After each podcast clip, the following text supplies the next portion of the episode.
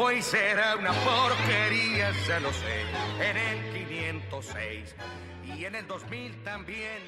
150 d'inflation annuelle, un anarcho-capitaliste aux portes du palais présidentiel. Décidément, l'Argentine est fidèle à sa réputation, celle d'avoir une culture politique intense et assez singulière, c'est le moins qu'on puisse dire. Je suis Simon Parent, journaliste indépendant, et dans ce balado, on essaie de comprendre la crise économique et politique qui a aujourd'hui en Argentine à la veille des élections présidentielles. Au cours de ce deuxième épisode, on va faire un saut dans le passé pour se familiariser avec les courants les plus importants dans la vie politique argentine.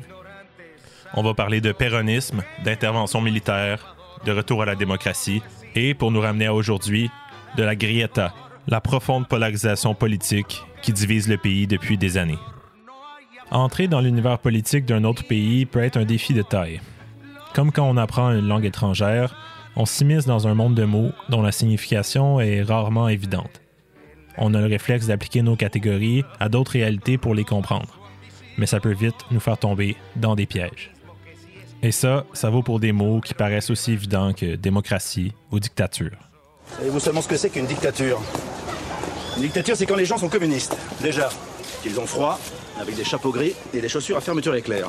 C'est ça, une dictature, Dolores. D'accord. La gauche, la droite, ça peut paraître simple, mais ça ne veut pas dire la même chose dans chaque contexte. Si on prend l'exemple du Québec, vu de l'extérieur, ça peut paraître assez spécial que l'axe gauche-droite ait longtemps été enterré par le nationalisme québécois et les éternels débats sur la question nationale.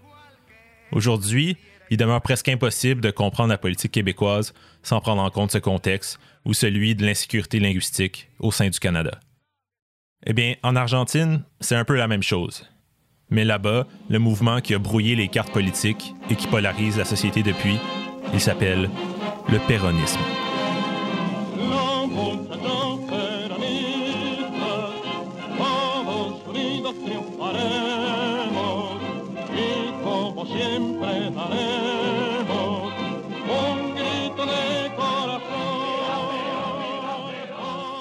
On dit souvent que parler de politique en Argentine, c'est parler de péronisme. Notre histoire en accéléré va donc commencer par là. Une petite parenthèse avant de commencer, pour les férus d'histoire, j'ai préparé un épisode complémentaire qui retrace les débuts de l'État argentin jusqu'à l'apparition du péronisme. Donc si vous voulez avoir un contexte encore plus lointain, vous pouvez commencer par là. L'épisode extra devrait apparaître sur la même plateforme où vous écoutez celui-ci. Bon, on peut y aller. Le péronisme porte le nom de Juan Domingo Perón. C'est un militaire argentin qui a été élu trois fois président. Presque 50 ans après sa mort, il y a encore une personne sur trois en Argentine qui s'identifie comme étant péroniste. C'est comme si au Québec, il y avait encore des politiciens qui se revendiquaient de Maurice Duplessis. Inimaginable. Maurice Duplessis, il avait beaucoup de défauts, mais il défendait sa nation. OK, quand même un peu imaginable. Encore très récemment, c'était des péronistes qui gouvernaient l'Argentine. Mais, dépendamment à qui on demande, le sens de ce que c'est être péroniste, ça peut être très différent. Pour y voir plus clair, on va faire un saut dans le passé et retourner à la source. Ça nous ramène aux années 40. Ah, 1943. L'Argentine est un pays riche, mais extrêmement inégalitaire. La classe dominante, les grands propriétaires terriens, sont alliés aux capitaux anglais et contrôlent la politique économique du pays. Il y a une démocratie de façade, avec des élections fraudées pour assurer leur mainmise sur le pays. Vote pas, pour l'amour de moi. Vote pas, tu vas tomber, pas de chance. On est en plein cœur de la Deuxième Guerre mondiale, et en Europe, les choses commencent à mal se passer pour les nazis. Quand le gouvernement argentin se plie à la pression d'entrer en guerre du côté des Alliés, l'armée, elle, intervient. Vous voyez, dans l'armée, on a des affinités pour l'Italie et l'Allemagne. Wink wink. Et on veut pas se les mettre à dos. C'est marrant que c'est toujours les nazis qui ont le mauvais rôle. Donc, pour assurer le maintien de la neutralité, il réalise un coup d'État et va s'amorcer une dictature militaire. À cette époque, notre héros, Juan Domingo Perón, est un officier qui participe à l'organisation du coup d'État. Avec la défaite imminente de l'Axe, la pression va monter sur la dictature pour organiser des élections. L'armée perd ses appuis. Mais Perón a un plan. Il dirige un ministère obscur, le département du travail, il va aller à la rencontre des syndicats socialistes et révolutionnaires. Perron forge une alliance avec les dirigeants syndicaux et en embauche plusieurs pour faire appliquer un code du travail rigoureux à la grandeur du pays. tribunal du travail, convention collective, congés payés, un statut pour les travailleurs agricoles qui vivaient jusque-là dans un monde quasi féodal. Mais pourtant, Perron, c'est un fervent anticommuniste. À première vue, c'est assez incohérent de s'allier avec des syndicats ouvriers radicaux. Mais son idée, c'est de faire barrage aux avancées du communisme en organisant la classe ouvrière depuis le haut, à partir de l'État, avec une bureaucratie syndicale collaborative. Fin 1945, lorsque la dictature est forcée à organiser des élections, Perron est la seule figure populaire du gouvernement. C'est lui le visage des nouvelles conditions de vie améliorées dans la classe ouvrière. Face à lui va se former une coalition électorale assez exceptionnelle. La dénommée Union démocratique va être composée par des partis communistes, socialistes, radicaux autant que conservateurs. Il compte sur l'appui de l'ambassade américaine et de l'oligarchie terrienne du pays. Drôle d'alliance. Tout ce beau monde s'est allié pour barrer la route à celui qu'ils appellent le dictateur fasciste. Grâce à l'appui massif de la classe ouvrière qui cherche à protéger ses nouveaux acquis sociaux, Perron remporte l'élection avec 54% des voix. Le péronisme est né dans cette drôle d'alliance entre l'armée, la classe ouvrière et l'Église. Les trois piliers du péronisme, ce sont la justice sociale, l'indépendance économique et la souveraineté politique. Et disons que c'est pas exactement le plan qu'ont en tête les grands propriétaires terriens. Le premier gouvernement de Perron a un parti pris évident pour les ouvriers. Son épouse, la jeune Eva Perron ou Evita, est la porte-étendard d'un nouvel État social qui va redistribuer la richesse et offrir des services aux plus démunis.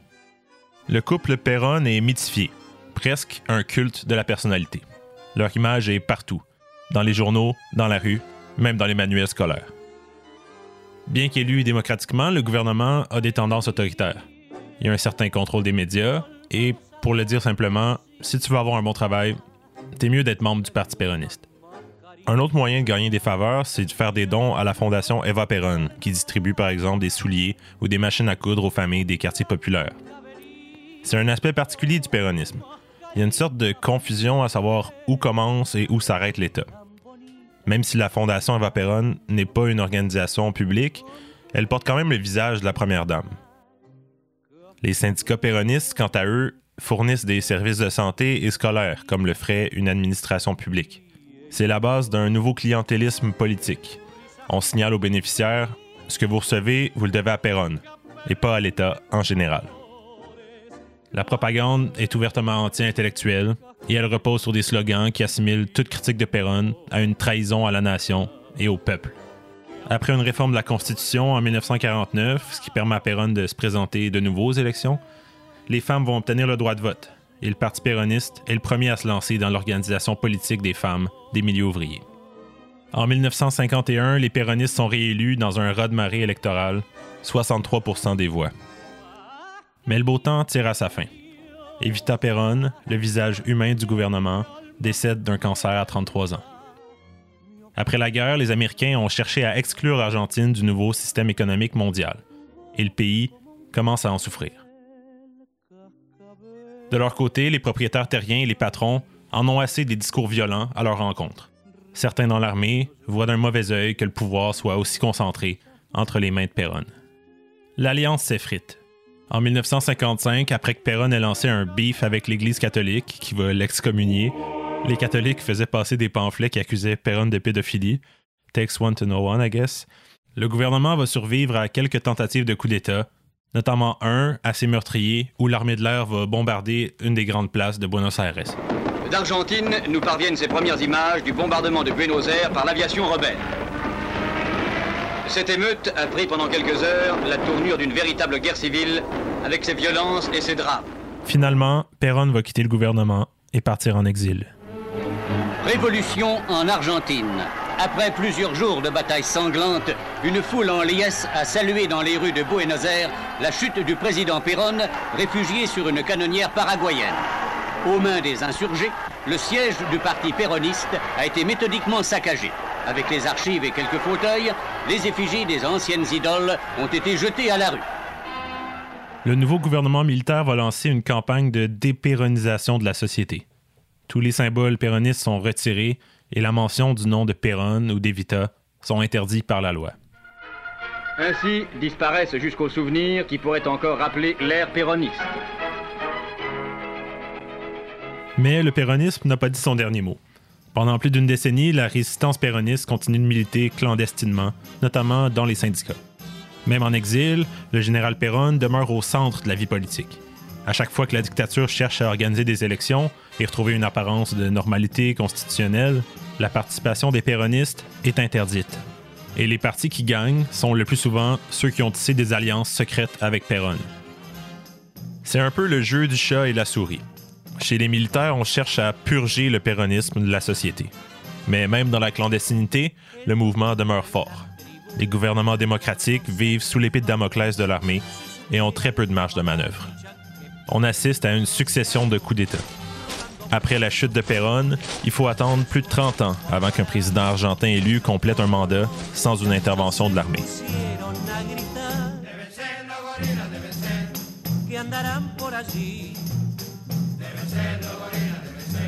La société est divisée entre péronistes et antipéronistes. Il n'y a plus vraiment de milieu. Même l'armée va se diviser en deux factions, une qui souhaite qu'on tolère la présence des péronistes dans le monde politique et l'autre qui souhaite la suppression totale du mouvement. À Buenos Aires, le calme règne après l'orage.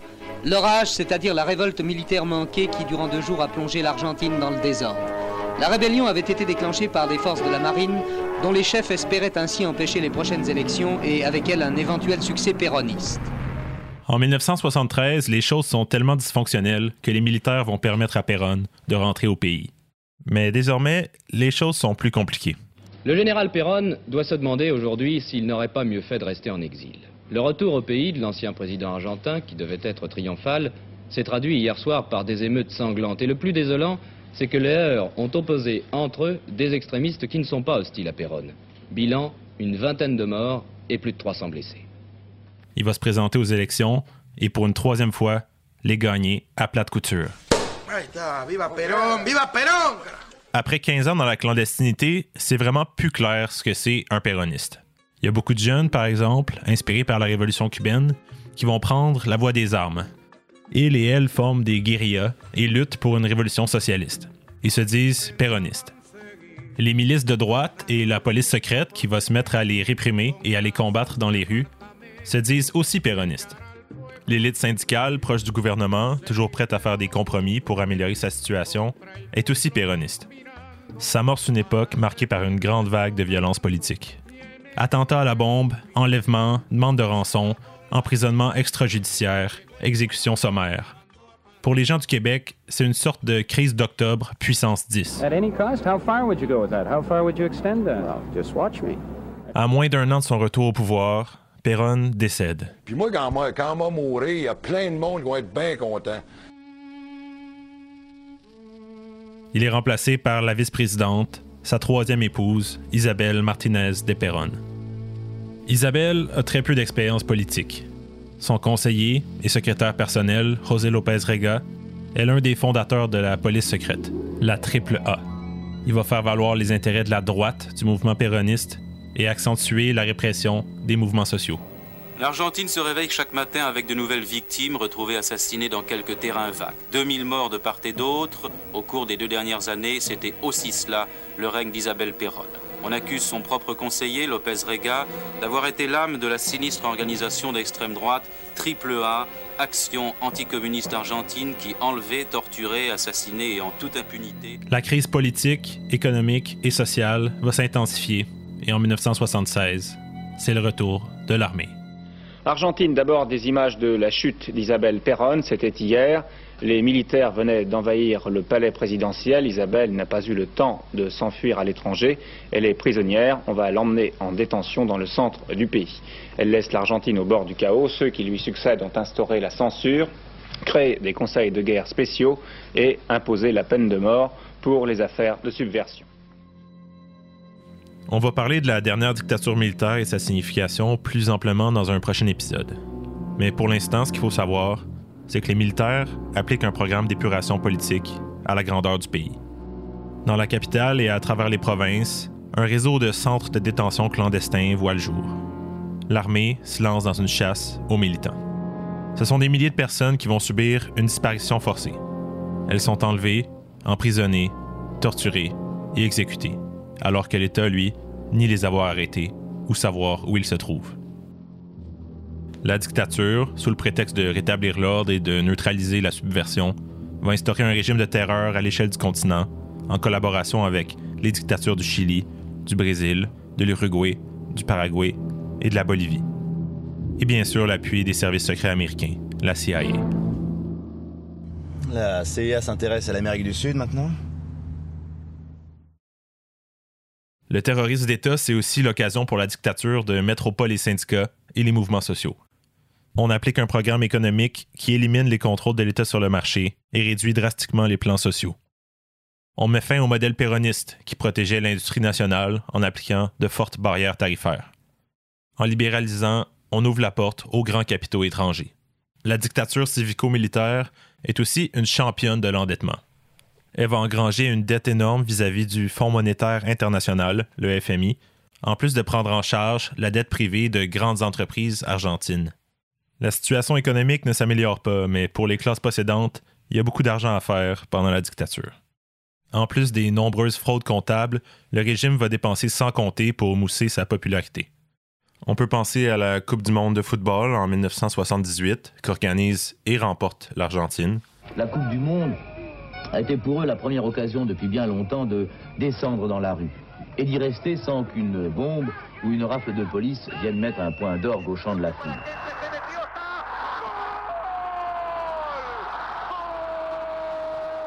On pense aussi et surtout à la guerre des Malouines en 1982. En pleine crise, la dictature civico-militaire cherche à rehausser le sentiment nationaliste dans la population. On va envahir des îles de l'Atlantique Sud, les Malouines, que l'Argentine réclame aux Britanniques depuis des décennies. Nous en venons bien sûr maintenant aux Malouines. La guerre a en effet fait toujours rage sur mer. Londres et Buenos Aires n'ont cessé de nous inonder de communiquer dans la journée. Les deux capitales font ce soir les comptes et à cet égard, ce sont les Anglais de toute évidence qui ont marqué l'avantage aujourd'hui. Un bateau coulé, deux autres gravement endommagés. L'humiliation militaire que subit la marine argentine va signer les derniers jours de la dictature.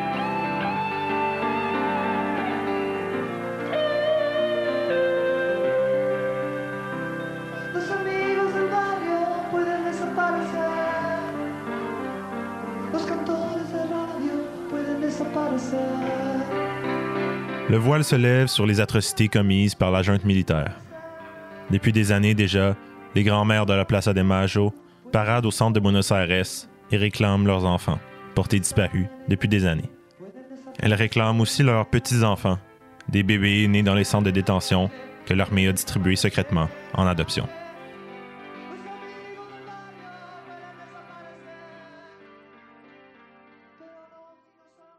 En 40 ans, de 1943 à 1983, on a traversé une époque assez mouvementée. Ensemble, on a vu l'apparition du péronisme. Le mouvement émerge d'une dictature et va prendre une forme démocratique. Il donne une voix au mouvement ouvrier et améliore concrètement les conditions de vie des travailleurs et travailleuses en Argentine. Le péronisme est au gouvernement, puis dans la résistance clandestine, avant de finalement éclater entre des factions qui traversent le spectre politique, de l'extrême gauche à l'extrême droite. On a aussi vu toute l'importance que l'armée prend dans la vie politique en Amérique du Sud. Les militaires prennent part au jeu politique.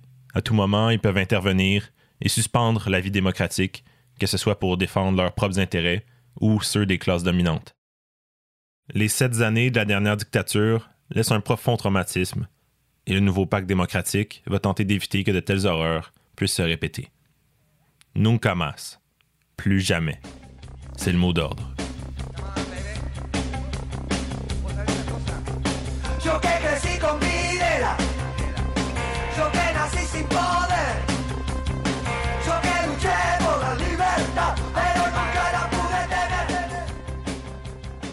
Avec la récupération de la démocratie, c'est un nouveau cycle politique qui s'amorce et qui va nous ramener jusqu'à nos jours. La démocratie, ce ne sont pas que des élections et des institutions parlementaires. Il faut rebâtir la société civile et accomplir la lourde tâche de rétablir le contrôle civil sur l'armée. Il faut aussi faire justice aux victimes de la dictature. Mais pour ce faire, le nouveau gouvernement doit travailler contre vents et marées. Sous le nouveau président Alphonsine du Parti radical, les dirigeants de la dernière dictature sont amenés en cours et ils sont condamnés pour leur responsabilité dans le terrorisme d'État et les crimes contre l'humanité. Ce grand procès contre la junte est la trame centrale de l'excellent film Argentina 1985, pour les intéressés. Mais malgré tout, l'ombre de l'armée est encore bien présente. Au fil des années, la jeune démocratie vacille à plusieurs reprises, quand des mutineries, des soulèvements militaires dans les casernes menacent de renverser le gouvernement. Pour sa survie, l'ordre démocratique doit encore faire des compromis avec l'armée et réduire leurs peines.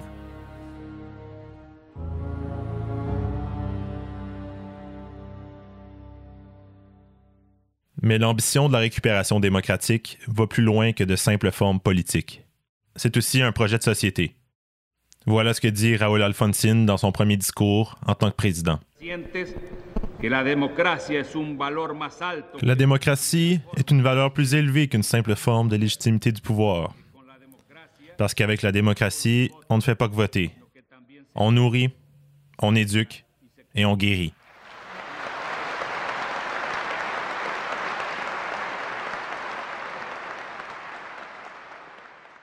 Mais malheureusement, du côté économique, la démocratie hérite d'une situation catastrophique. La dictature a fait quadrupler la dette du pays, on n'arrive pas à la payer, et l'inflation grimpe en flèche. 1984. Une soupe populaire dans la grande banlieue de Buenos Aires. Ces enfants qui mangent sont le symbole concret de cette paupérisation du pays qui tient en deux chiffres quasiment surréalistes, plus de 500% d'inflation pour les six premiers mois de l'année, 45 milliards de dollars de dette extérieure. 1985. Banque fermée, bourse fermée, caisse d'épargne fermée. Fermée toute la journée d'aujourd'hui pour cause de guerre économique et de changement de monnaie. Ce tour de passe-passe monétaire suffira-t-il au président Alfonsine pour créer un choc psychologique et pour terrasser le cancer d'une inflation à quatre chiffres, record mondial? Pas sûr. Pas sûr, en effet. Malgré les plans d'ajustement du FMI qu'applique le gouvernement argentin, l'économie s'enfonce. En 1989, elle plonge dans une crise d'hyperinflation. Dans les commerces, les prix augmentent plusieurs fois par jour. Les Argentins, démunis, s'en remettent au saccage pour manger. La crise est telle que le président Alfonsine va devancer la remise du pouvoir à son successeur. Carlos Saúl Menem a remporté à une forte majorité les élections d'hier. La bonne nouvelle pour la démocratie, c'est que c'est un civil qui prendra la relève d'un autre civil pour la première fois en 37 ans en Argentine. Pour répondre à ses adorateurs au soir de sa victoire, Carlos Saúl Menem, futur président de l'Argentine, avait renoncé au blouson de cuir des meetings populaires, mais conservé sa chevelure gaucho et ses célèbres rouflaquettes. Une allure qui avait presque servi de programme politique à cet avocat de formation rescapé des prisons de la dictature et que viennent de porter au pouvoir 1500% d'inflation et une formidable vague populiste, une vague péroniste.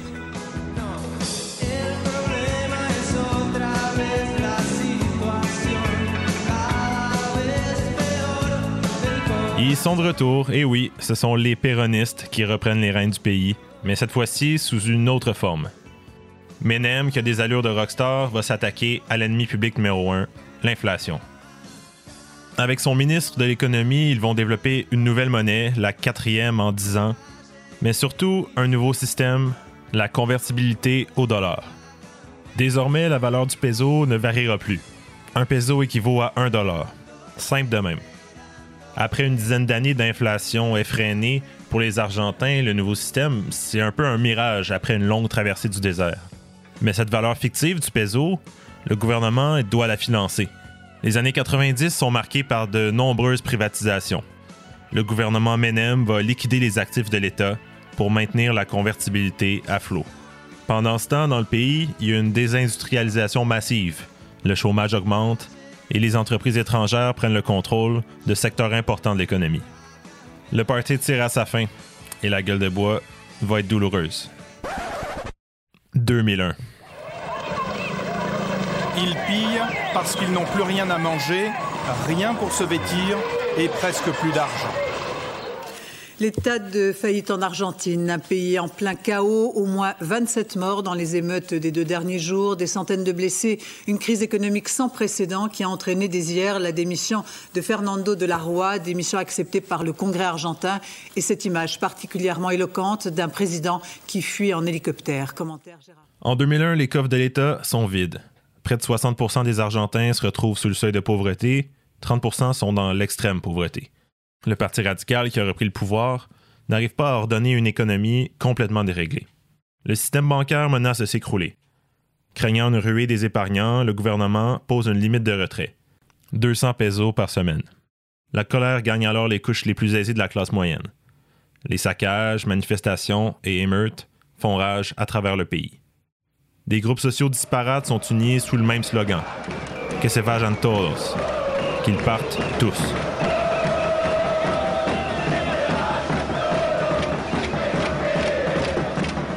C'est la classe politique en entier qui est prise à partie. Les Argentins se sentent trahis.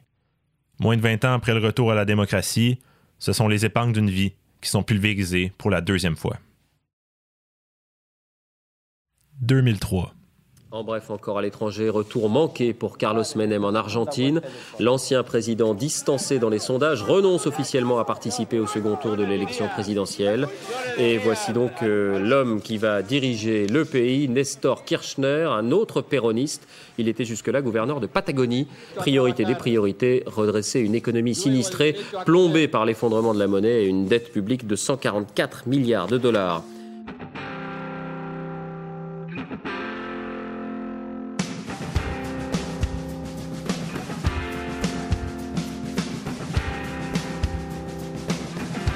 Après la profonde crise économique de 2001, Nestor Kirchner entre au gouvernement avec un excellent timing. Les économies d'Amérique du Sud connaissent un rebond considérable. Le prix des marchandises qu'exporte l'Argentine, notamment le soya, va exploser sur les marchés internationaux. Le pays se retrouve avec des surplus et Kirchner en profite pour reconstruire le filet social. Programmes sociaux pour les plus démunis et les personnes sans emploi. Subventions pour maintenir l'alimentation, le transport et l'électricité à bas prix renationalisation de certaines entreprises privatisées dans les années 90. Kirchner va même complètement rembourser la dette au FMI afin d'éviter l'ingérence de l'Organisation internationale dans les affaires du pays. Il s'agit vraiment d'une volte-face totale dans la politique économique après les dernières années marquées par l'absence de l'État.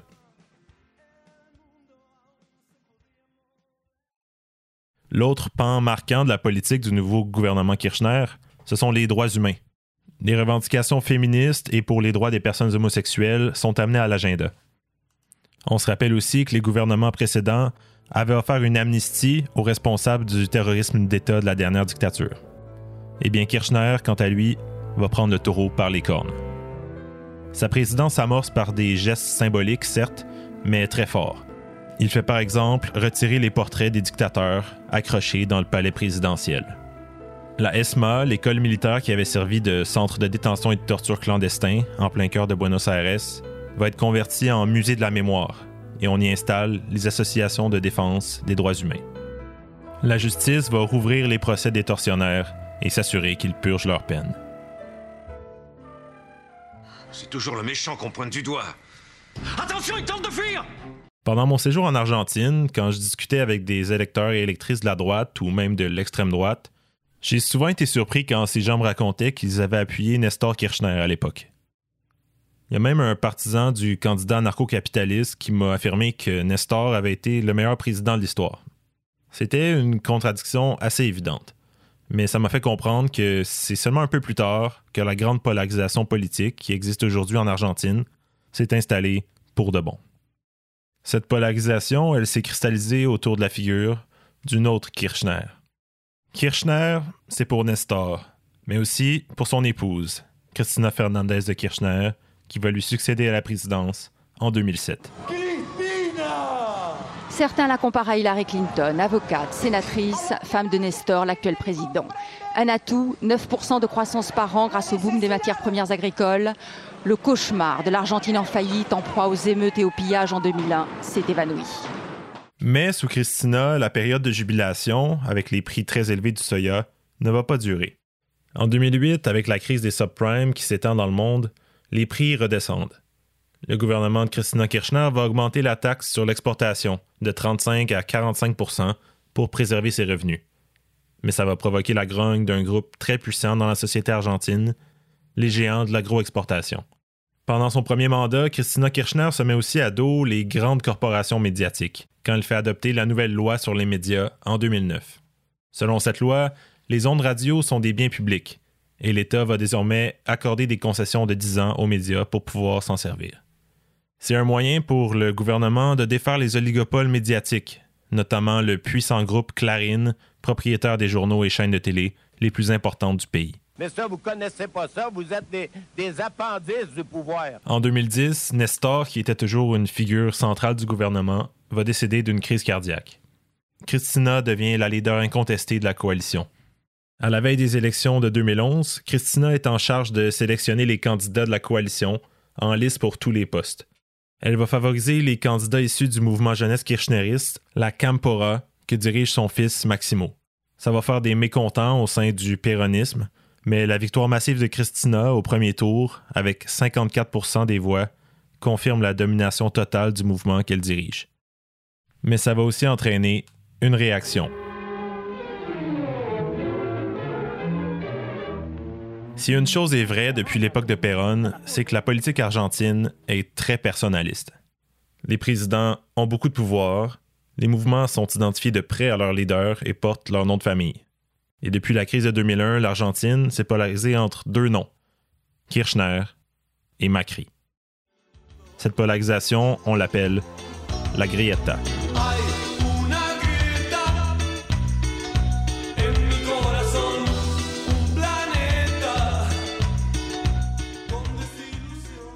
Grieta, ça signifie la faille ou la fissure. Et au fil des années, il y a un énorme fossé qui s'est creusé entre la gauche populiste et nationaliste des Kirchner et la droite affairiste, néolibérale de Mauricio Macri. Mauricio Macri, c'est un gars de business. Son père est un des plus riches hommes d'affaires argentins, un milliardaire. Le jeune Macri va gérer les entreprises de son père et dans les années 90, en bon argentin, il va devenir le président d'un des plus grands clubs de football du pays, Boca Juniors. En 2007, Macri forme une nouvelle coalition électorale et va se présenter à la mairie de Buenos Aires. Il remporte facilement cette élection. Il devient rapidement la figure la plus importante de l'opposition au kirchnerisme. Après 2011, le second mandat de Christina Kirchner, nationale et populaire comme elle aime à le rappeler, va de l'avant. En 2012, il récupère la majorité actionnariale dans la plus grande entreprise d'Argentine, IPFE, YPF est la compagnie nationale d'exploitation du pétrole et du gaz. C'est un important symbole du nationalisme économique argentin. Le kirchnerisme n'est pas en manque d'appui. Dans les classes populaires, la figure de Christina est adulée. Mais il y a des groupes d'intérêt économiques qui ont tout à gagner à briser le consensus. L'attitude de confrontation des kirchneristes envers les principaux groupes de pouvoir en Argentine va se retourner contre eux les grands médias du groupe Clarine vont se lancer dans un journalisme de combat. Les reportages sur les scandales de corruption commencent à se multiplier. On révèle notamment que le gouvernement a joué dans les statistiques officielles pour réduire les données d'inflation. La situation économique, quant à elle, commence à tirer de la patte. Pour économiser les devises, les exportations sont limitées. Une espèce de contrôle d'échange a fait apparaître un marché noir du dollar, des Argentins sont prêts à acheter des dollars 25% plus cher que le taux officiel. Et en juillet, le pays est entré en récession, alors que le reste de l'Amérique latine connaît une assez bonne croissance. De plus en plus d'Argentins sont mécontents parce que les salaires ne suivent pas. Le gouvernement donne l'impression de vouloir tout contrôler. En novembre 2012, pour la première fois depuis une décennie, il y a une grande manifestation qui est organisée à l'encontre du gouvernement. La manifestation du 8 novembre rassemble plus de 2 millions de personnes à travers le pays. Organisée via les réseaux sociaux, la manifestation regroupe surtout des gens de la classe moyenne qui se mobilisent contre la corruption et les nouvelles politiques qui limitent les opérations de change vers des devises étrangères. Depuis le gouvernement, il y a une escalade rhétorique qui s'enclenche. Un sénateur kirchneriste qualifie la manifestation de l'invention d'une faction de l'extrême droite. Le chef de cabinet de Kirchner, lui, accuse les manifestants, pourtant pacifiques, de vouloir provoquer un coup d'État. Au sein du kirchnerisme, on se met à assimiler une mobilisation de droite à une menace à la démocratie. Ça va devenir un thème récurrent jusqu'à aujourd'hui. Au sein de la droite, on assiste à une démonisation du kirchnerisme. Et au fur et à mesure que les conditions de l'économie se détériorent, on commence à comparer les Kirchner au régime vénézuélien. Ils deviennent, à leur manière, une menace existentielle pour le futur de l'Argentine. Désormais, on peut parler de guerre culturelle en Argentine, où on a deux visions du monde complètement incompatibles qui s'affrontent. Souvent, ça va prendre la forme d'une haine irrationnelle et d'appel à se débarrasser de l'autre camp en totalité. En général, ce qui s'installe, c'est un dialogue de sourds. 2014. Les négociations entre l'Argentine et deux de ses créditeurs ont échoué. À minuit, le pays sera en défaut de paiement, ce qui aggravera la situation économique déjà chancelante du pays. De quoi assombrir une économie déjà chancelante. Le taux d'inflation en Argentine dépasse les 35 en 2014, l'économie est en difficulté. Le gouvernement est taraudé par des fonds spéculatifs internationaux. Le ministre de l'Économie, Axel Kisilov, va procéder à une dévaluation brusque de 23% de la valeur du peso. Avec la panique qui s'installe, l'opposition au kirchnerisme commence à s'organiser. D'abord à l'intérieur de son propre mouvement, le péronisme. Un certain Sergio Massa va lancer le Front Rénovateur, un parti péroniste qui cherche à écarter Kirchner de la tête du mouvement. À l'extérieur du péronisme, le maire de la ville de Buenos Aires, Mauricio Macri, arrive à former une alliance avec tous les partis non péronistes. Elle s'appelle Cambiemos, Changeons. La table est mise pour l'élection présidentielle de 2015. Christina Kirchner ne peut pas briller un troisième mandat consécutif. C'est elle qui choisira le candidat, Daniel Scioli, qui avait été autrefois le vice-président de Nestor Kirchner. En Argentine, le nouveau président Mauricio Macri promet de rompre avec les politiques de gauche de l'ancien gouvernement. Ce libéral de 56 ans a été élu hier avec 52% des voix, ce qui a mis fin à 12 ans de gouvernement Kirchner. C'est un pays profondément divisé dont va hériter le nouveau président. Un pays divisé entre les partisans d'une intervention de l'État dans l'économie et ceux désormais au pouvoir qui prônent le laisser-faire gouvernemental. Et le début de la gestion de Macri ne sera pas simple. Déjà au soir de l'élection, avant même d'avoir assumé la présidence, on entend les cris Macri, basura, vos la dictadura. Macri, déchet, la dictature, c'est toi. Le jour de l'assomption de Macri, Christina Kirchner est absente. Elle ne lui fait donc pas la passation du bâton présidentiel, comme c'est la tradition. La tension est palpable. Les problèmes ne tardent pas à se présenter. Le cabinet Macri, c'est un cabinet d'entrepreneurs, éduqués dans des universités américaines ou les universités privées d'Argentine. Dès la première semaine, son gouvernement élimine les rétentions sur les exportations agricoles, une importante source de revenus de l'État. Il va aussi éliminer les limitations à l'achat de devises étrangères. Le lendemain, le peso perd 40% de sa valeur vis-à-vis -vis du dollar. On élimine aussi les subventions à la consommation, et les prix de l'essence, de l'électricité et du gaz vont exploser. L'attaque est frontale et la rue se transforme en champ de bataille. Les manifestations se multiplient et les réformes de Macri sont combattues par les syndicats, les organisations sociales et les groupes de travailleurs sans emploi. Le plan économique de Macri échoue au point qu'il doit augmenter les aides sociales qu'il souhaitait couper. Les économistes estiment que le salaire réel des Argentins a diminué de 20 au cours de son mandat le ralentissement économique de l'Argentine se poursuit. Peu à peu, Macri doit réintroduire des subventions à la consommation pour contrôler l'inflation. Par contre, ce qui fonctionne pour le gouvernement de centre-droit, c'est certaines attaques qui vont faire mal à Christina Kirchner et à ses alliés. La justice enclenche de nombreuses procédures judiciaires autour de scandales de corruption. Plusieurs impliquent l'ancienne présidente. D'autres prennent à partie des organisations communautaires impliquées dans des déviations de fonds dédiées à la construction de logements sociaux. Même si la plupart des procès ne sont pas menés à terme, ça va solidifier l'idée qu'il y a une corruption rampante au sein de la gauche péroniste. 2018. En un peu plus d'un mois, l'Argentine a vu sa devise nationale perdre 20% de sa valeur face au dollar, notamment en raison de la remontée des taux des bons du Trésor américain. Le gouvernement envisage donc de demander de l'aide au FMI comme en 2001. L'Argentine et le FMI ont trouvé un accord, un prêt de 50 milliards de dollars, en échange duquel Buenos Aires s'engage à de profondes réformes pour limiter les dépenses de l'État. Objectif renflouer les caisses, attirer à nouveau les investisseurs, faire baisser l'inflation. Il s'agit d'un prêt record, le plus important jamais octroyé par l'organisation internationale. Un véritable cadeau pour Macri, qui s'achète un peu de marge de manœuvre à la veille des élections de 2019. Malgré tout, la spirale inflationniste se poursuit. L'inflation atteint les 50% interannuels. Aura-t-on droit à un face-à-face entre Macri et Christina Kirchner?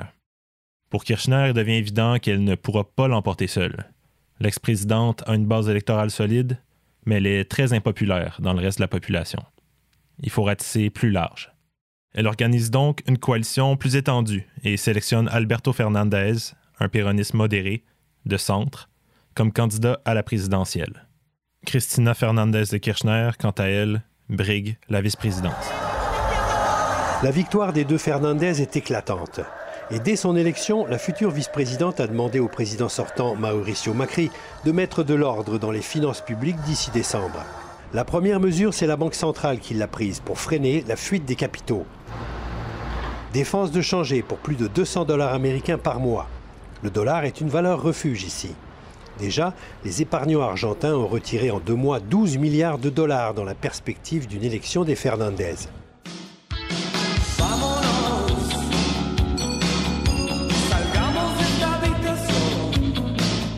C'est un moment de réjouissance pour le péronisme. L'échec cuisant du macrismo leur donne une nouvelle chance. Mais déjà, les querelles internes viennent miner la politique du nouveau gouvernement.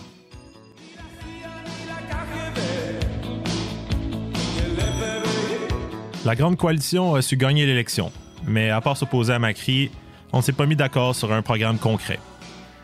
Alberto Fernandez nomme un jeune ministre de l'économie, Martin Guzman, qui va négocier un accord. Mais au sein même du gouvernement, beaucoup des ministres, fidèles à Christina, vont lui mettre des bâtons dans les roues. Pour les kirchneristes plus radicaux, la dette qu'a pris Macri est illégitime. On ne devrait donc pas la rembourser, quitte à faire un défaut de paiement. De l'extérieur, c'est difficile de voir une direction claire de la part du gouvernement. Et surtout, difficile de savoir qui gouverne vraiment. Christina ou Alberto? En 2020, le gouvernement va adopter une mesure phare, pour laquelle un mouvement féministe massif se mobilisait depuis des années. La légalisation de l'avortement. Devant le Sénat, drapeau vert à la main de la couleur de leur mouvement, ces Argentins célèbrent la fin d'un combat, celui du droit à l'IVG. Les sénateurs viennent de voter sa légalisation. Texte assure un droit à l'IVG jusqu'à 14 semaines de grossesse et il n'y a aucun délai imposé en cas de viol ou de danger pour la santé de la personne enceinte. Mais au-delà de ces mesures populaires, l'absence de plan clair et de prévisibilité ne fait rien pour aider l'économie quand arrive la pandémie. Ici, les gens travaillent et sont payés au jour le jour. Ils ont des petites économies, mais clairement, après 40 jours enfermés avec des familles nombreuses, personne n'a plus d'argent ni à manger. Alors nous, les sous-populaires, on est le dernier rempart de soutien ici. Le nombre de personnes venant ici chercher de la nourriture quotidiennement a doublé, signe de la grave crise sociale qui s'ajoute à la crise sanitaire. Face à la COVID-19, le gouvernement adopte un confinement strict, accompagné de mesures d'aide aux familles et aux entreprises pour pallier à l'arrêt brusque des activités économiques. Tout ça implique un déficit fiscal et une émission monétaire importante. L'imprimante à peso fait brrr. La gestion de la pandémie, comme partout dans le monde, donne un élan à une réplique et à la montée des idéologies anti-système. En Argentine, le grand gagnant de tout ça, c'est un économiste, devenu célèbre pour ses interventions outrageuses sur les plateaux de télévision. Javier Milei. On nous a enfermés, on nous a appauvris, et les seuls qui ont une augmentation de salaire, c'était la casta.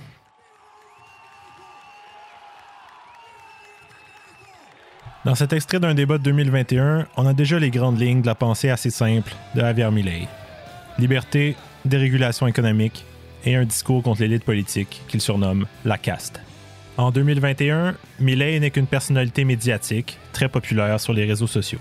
Mais en vue des élections législatives, il va fonder son propre parti libertarien, la Libertad Avanza. La liberté va de l'avant. Total outsider, il va réussir à se faire élire comme député, aux côtés de son actuel colistière, Victoria Villarruel. Milei, c'est une sorte de Macri 2.0. un Macri radicalisé, nourri aux théories libertariennes. Négationniste des changements climatiques, anti-kirchneriste, anticommuniste, et il faut dire qu'il voit du communisme partout. Pour lui, toute intervention de l'État est mauvaise. Fondamentaliste du libre marché, tous les problèmes se règlent avec la dérégulation. Pour l'insécurité, un libre marché des armes. Pour l'inflation, on ferme la banque centrale, on se débarrasse du peso et on adopte le dollar américain comme devise. Il s'attaque à la classe politique en entier. Si Macri a échoué, c'est parce qu'il n'est pas allé assez loin, pas assez vite. Après avoir été élu, il va offrir son salaire de député dans un tirage sur ses réseaux sociaux à chaque mois. Son message Les politiciens, qu'ils soient de gauche ou de droite, vous appauvrissent, vous volent. Aussi extravagant soit-il, la popularité de Milley augmente au rythme où l'économie plombe. Au sein du gouvernement, les querelles internes se poursuivent. Kirchner, la vice-présidente, n'adresse plus la parole au président Fernandez. Lors d'apparitions publiques, elle et son fils critiquent ouvertement le président, l'humilient pour n'avoir pas suivi le chemin qu'elle indiquait. Le jeune ministre de l'Économie, Guzman, tente d'appliquer son plan d'ajustement, mais ses efforts se heurtent à des obstacles au sein même du gouvernement. La partie kirchneriste du cabinet cherche à le saboter. Le 2 juillet 2022, il démissionne et son départ provoque une nouvelle ruée des Argentins vers le dollar. Le peso argentin connaît une chute vertigineuse. En moins d'un mois, il perd un tiers de sa valeur. Il faut remplacer le ministre, mais personne ne veut un poste aussi ingrat. Politiquement, c'est pas très payant d'être le visage de la crise économique qui s'annonce. Celui qui se porte volontaire, c'est Sergio Massa. Politicien de carrière, vétéran du péronisme, Massa est un centriste qui cherche depuis longtemps à écarter la frange kirchneriste. Dans ce scénario de crise, il prend les devants d'un gouvernement en banqueroute. Il a de claires ambitions présidentielles et son plan, c'est de stabiliser l'économie et être candidat aux élections de 2023. Dans les faits, c'est lui qui va gouverner désormais. Le président lui laisse les rênes et s'efface lentement dans le décor. La vice-présidente, déjà aux prises avec des poursuites pour corruption, doit faire face à d'autres problèmes. Il est presque 21h hier à Buenos Aires. Christina Kirchner, présidente de l'Argentine pendant sept ans, quitte le Congrès et regagne son véhicule. Lorsque soudain, un homme sort une arme et tente de lui tirer en pleine tête. On devine le bruit du déclenchement de l'arme, mais la munition reste dans le canon. Ses supporters sont choqués. Christina Kirchner passe à deux doigts d'être assassinée en pleine rue. L'assaillant est un jeune qui fait partie d'un groupuscule d'extrême droite. À partir de ce moment, la vice-présidente ne fait plus de sorties publiques. Un sondage réalisé dans les jours qui suivent donne une idée de l'impopularité croissante de la figure de Kirchner. 53% des personnes sondées considèrent que la tentative d'assassinat est un fait inventé utilisé par la vice-présidente pour se victimiser. Deux mois plus tard, un tribunal la reconnaît coupable d'administration frauduleuse. Elle écope d'une peine de 12 ans de prison, mais elle n'aura pas à la purger tant que la cause n'est pas entendue en cours d'appel. Après plus de deux heures de toutes les émotions, c'est bien la joie qui a résonné dans le cœur des supporters argentins. Dans les villes du pays, comme ici sur le littoral au sud de Buenos Aires, les fans de l'Albi Céleste se sont réunis pour fêter ensemble ce troisième titre mondial tant attendu. Avec la victoire de la sélection nationale lors de la Coupe du Monde au Qatar, l'Argentine vit une rare trêve de combat idéologique. Des millions de personnes se réunissent pour accueillir les joueurs à Buenos Aires, et l'équipe fait tout en son possible pour éviter de se mêler au débat politique. Pas de visite au palais présidentiel. De toute façon, compte tenu de l'ampleur de la foule, l'autobus de la sélection n'atteindra même pas le centre-ville. L'été qui s'amorce en janvier 2023 n'apporte pas de bonnes nouvelles pour le super ministre Sergio Massa. Une sécheresse historique frappe l'Argentine et les agriculteurs perdent plus de la moitié de leur récolte. La principale source de devises étrangères, les exportations du soya, en prend un coup. En 2013, pour la première fois depuis les années 90, le taux d'inflation interannuel atteint les 100 Les statistiques officielles révèlent que 4 Argentins sur 10 vivent sous le seuil de pauvreté. En janvier, un dollar américain valait 350 pesos sur le marché informel d'échange. 11 mois plus tard, il en vaut plus de 1000. Au mois d'août 2023, c'est la première étape des élections présidentielles, les primaires. Et le pays a droit à une surprise. Avec 7 millions d'électeurs, 30% des voix, le libertarien Javier Milei défie les pronostics et sort en tête du premier suffrage. Il dame le pion aux deux coalitions classiques, les péronistes, mais aussi à la droite classique. La coalition droite qu'avait fondée Mauricio Macri pensait avoir droit à une élection facile. Leur candidate, Patricia Bullrich, doit maintenant compétitionner avec Milei pour l'électorat anti-kirchneriste. Pour les péronistes, c'est un coup de semonce. La possibilité d'un président ultralibéral, à l'extrême droite, va les pousser à se rallier derrière Massa. Au premier tour, en octobre, ils vivent un soulagement. Millet conserve le même électorat, 30% tandis que Massa arrive à prendre la tête et récolte 37% des voix. L'élection sera décidée au balotage, un face-à-face entre le candidat d'un gouvernement en déroute et un outsider, un anarcho-capitaliste qui promet de mettre la hache dans l'État.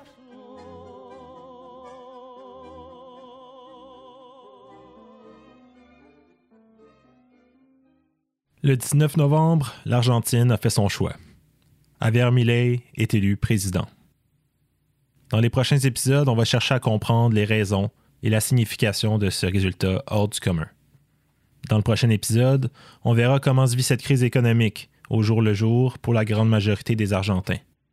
La victoire de Milei, c'est aussi le résultat d'une frustration profonde, d'une rancœur généralisée devant un futur qui se présente sombre, sans lueur d'espoir. Plus tard, on analysera la montée de cette nouvelle droite radicale et ce qu'elle signifie pour le futur de l'Argentine. La victoire de Milei est perçue par plusieurs comme une menace aux acquis sociaux et aux avancées de l'Argentine en termes de respect des droits humains. Qu'en est-il de la violence dans les discours de Milei? Son élection ouvre-t-elle la voie vers une revendication ouverte de la dernière dictature au sein de la société argentine? La question reste ouverte. C'était le deuxième épisode de Argentine 2023. Je m'appelle Simon Parent. Merci de votre écoute. On se retrouve bientôt pour en apprendre davantage sur la crise en Argentine.